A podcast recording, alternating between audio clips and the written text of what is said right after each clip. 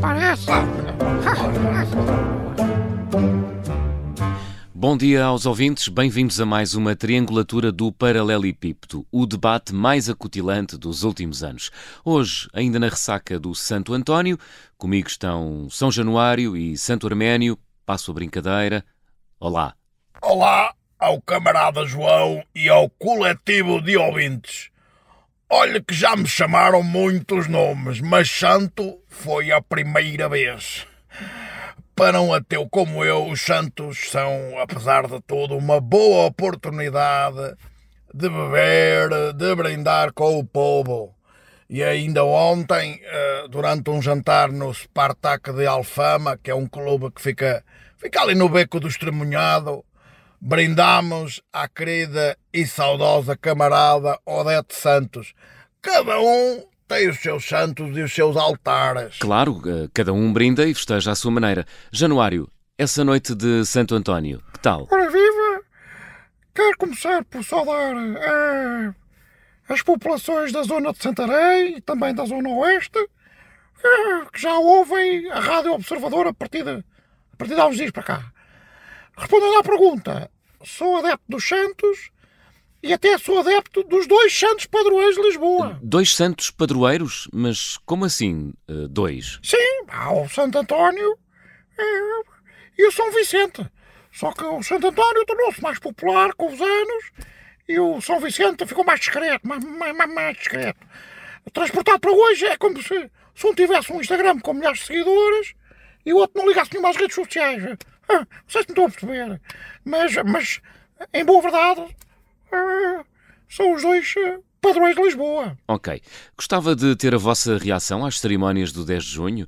Hum, o que dizem sobre os apupos a João Galamba, Arménio? Não deviam ser a subia delas e a pupos. Aquilo eram piropos. Ele tem todas as condições para estar no governo. Por isso só podiam ser piropos. Aliás, ele até deve ter estranhado não haver esse cartaz a dizer Ó oh, Galamba, dá-me a tua camisola. Ou melhor ainda, ó oh, Galamba, faz-me um filho.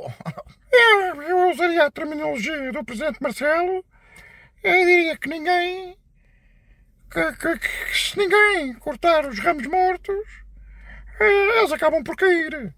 E se Costa não se dedicar à poda, ainda leva com, ainda leva com um ramo de galamba em cima. Resta de saber se Costa sabe ou não sabe da poda. Isso é outra história. É outra história. Muito bem. António Costa é outro dos protagonistas, eh, depois de se ter mostrado irritado com os cartazes que chamou de racistas. O que acham de todo esse episódio? É um disparate pecado considerar um cartaz como aquele de racista. O desenho é forte, é agressivo, é guerrilheiro, não aprecio nada ao género, nada, mas racista. Acho, acho que não é.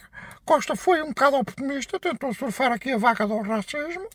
A gente sabe que é uma vaga, não é? Ah, ora, essa onda, por muito grande que seja, e até justa, não é? Não abarca tudo. Não abarca tudo.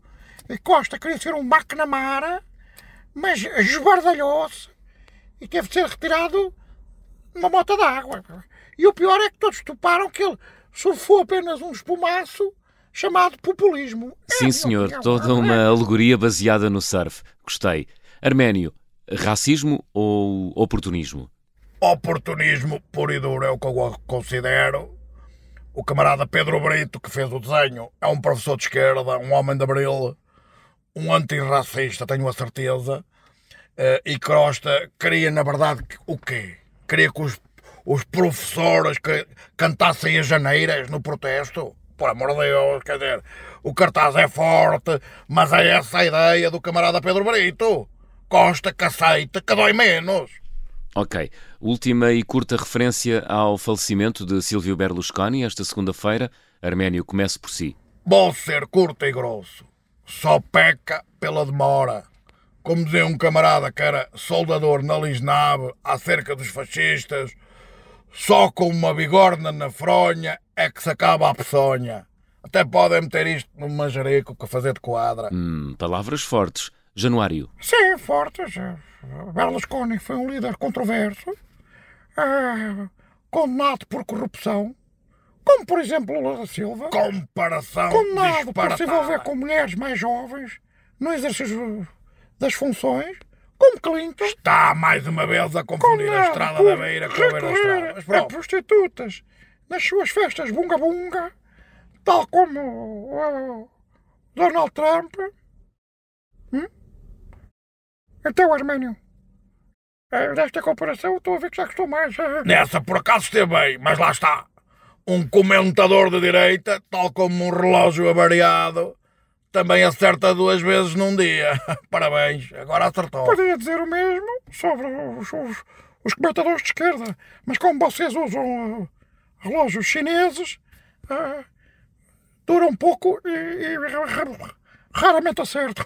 Se eu fosse o Costa agora achava que ia ser um bocado racista. ah, tam- também, tam- também você. Desculpe, camarada, foi uma piada.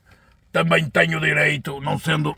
Não tendo essa veia de stand-up comedian que você tem, mas também tenho direito. Tem sim, senhor. Ora então, adeus e até domingo para mais uma nova edição da Triangulatura do Paralelepípedo. Ah, adeus, João, adeus aos ouvintes. Ah, abraço a todos os camaradas que nos ouvem. Ora, agora. Parece.